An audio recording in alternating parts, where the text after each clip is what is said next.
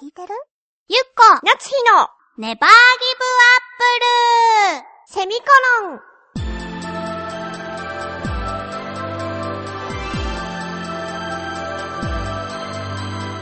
この番組は浦安から世界へ発信。ウェブスタジオチョアヘオ .com の協力でお送りします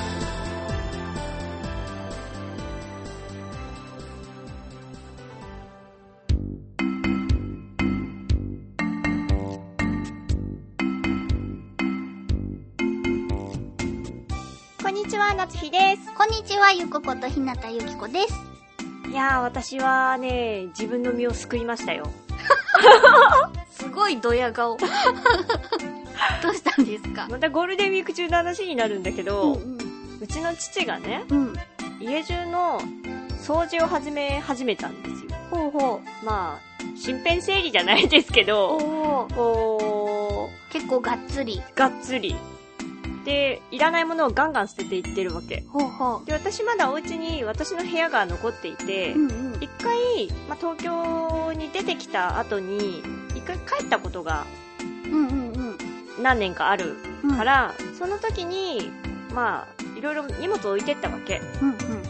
その中に、なんというかさ、私は黒歴史って言いますか、昔描いていた絵っていうかさ、キャラクターとか、オリジナル。そう。ああオリジナルだよ。とか、がね、ガンって置いてあったわけ。なんか、渡るの DVD じゃなくて、あの、その、ビデオとか、あ CD とかはもう見られてももう別に恥ずかしくもなんともないわけ。好きだったんだなっていうのなんだけど、さすがに自分が描いてた絵とかさ、恥ずかしすぎるでしょそんなの見つかっちゃった日には、あらあらあらあらっていう。でもほらお父さんから見たらさはあれじゃない？こうあ夏日はね漫画を描くのも上手だったんだなって思うかも。あ、ならないよ。だってオリジナルかどうかはわかんないじゃん。そうだね。うん。確かにわかんない。うん。うんでもほら、なんだ、友達と、交換日記みたいな感じでさ、ははやってたりもしたからさ、すごい文章も、文章も書いてあるわけよ。恥ずかしすぎるでしょ。これはまずいと思って。う、ん。で、私の部屋も手をつけたいと、ほいろいろ捨てたいって、父が言ってるからう、うんまずいと思って、密かに荷物を送りました。今の私の部屋へ。なんか別のものを送るふりをして、ちょっとこれ送るね、みたいな。さっと、さっと送って、ああ、よかった、と思って。でもやっぱりなんかちょっとさ、うん昔の思い出だから、うん運んできたけど、うん捨てづらくって、ファイルを買ってしまいました。整理しようと思って。懐かしいね。なんか。でもまだだから残ってるから、うんうん私がなんかあった時、あなたに捨ててもらわないと、あダメよ、あれは。あほんとうん。じゃあなんかわかりやすいように緑のファイルに入ってるから。し あ、緑のファイルだと思ったら全部捨ててくれていいから。わかった中は見ずにまあいいよ。ゆっこだったら見ても。ちょっと見たいもんそのオリジナルキャラそう？じゃあなんかあった時に見せるよ。うんうん漫画風？漫画風ってどういうこと？ね、ゆるキャラみたいなキャラクターあ全然違うがっつりがっつりしてる。ちゃんとがっつりしてるから。ほんと。もう恥ずかしい。とても恥ずかしいから。本当よかったと思って。なんかもう、それを聞く前に漁られてさ、あったぞって言われた日にはもうどうしていいかわからないから。先に言ってくれてよかったな、父と思って。そうだね。うん。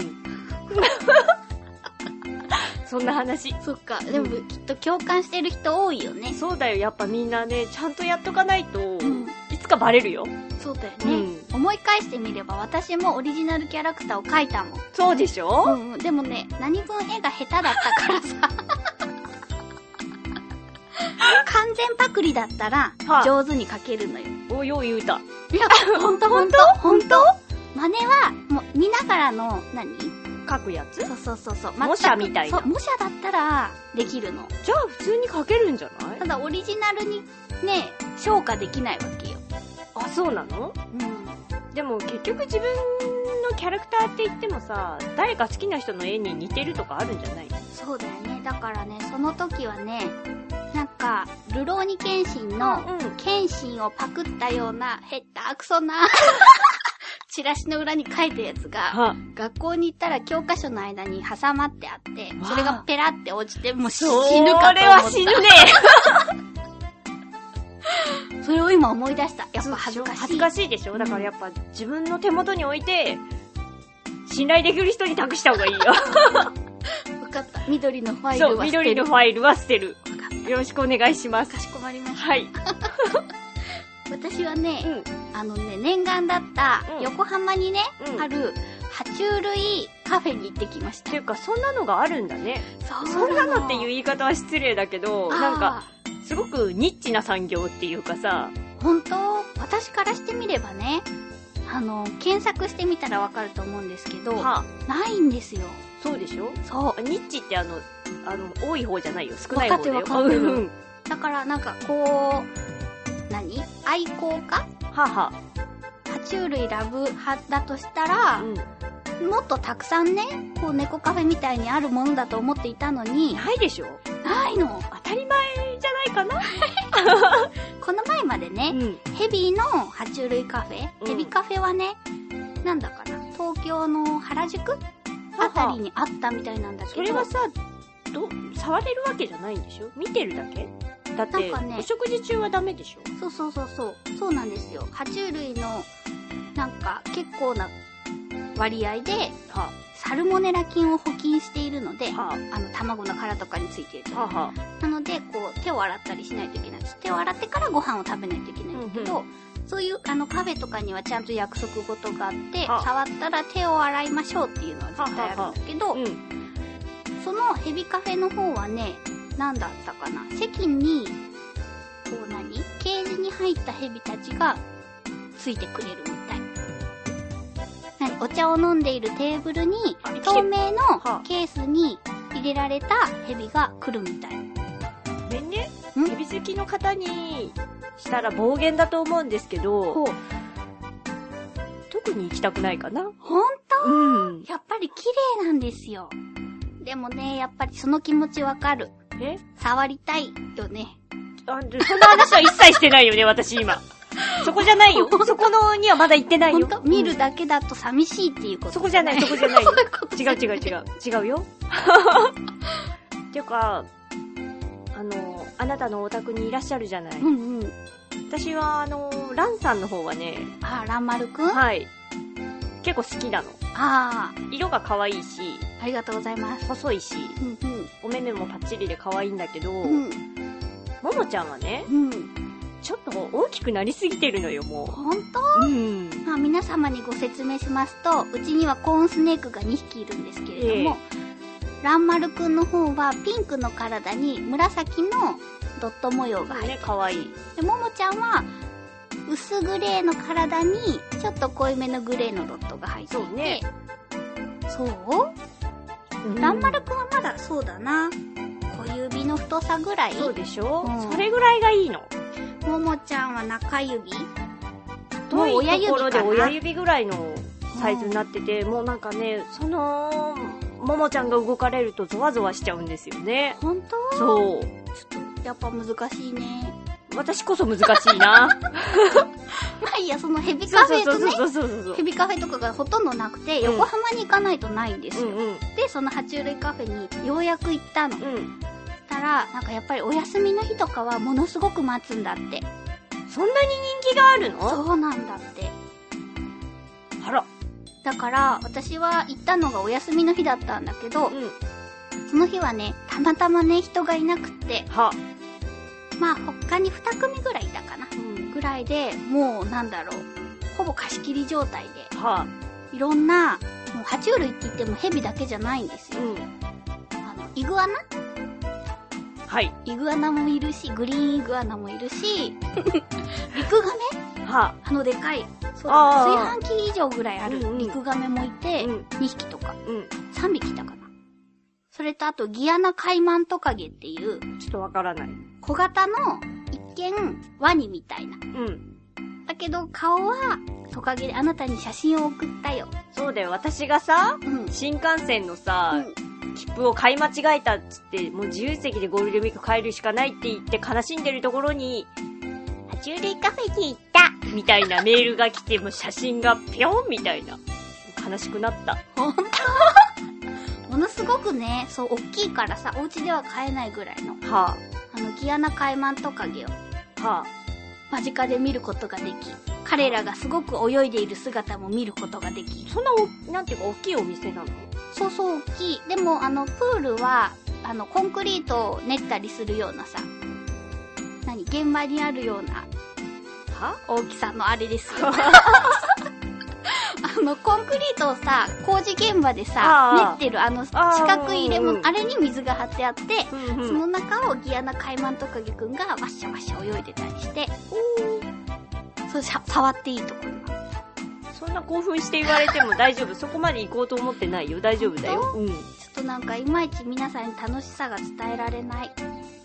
伝わってるよ。ほんとこっちの受け取り力の問題だったと思う。そうかな。そでもね、ヘビとかはやっぱりね、事故があっちゃいけないから触れないみたいで。う。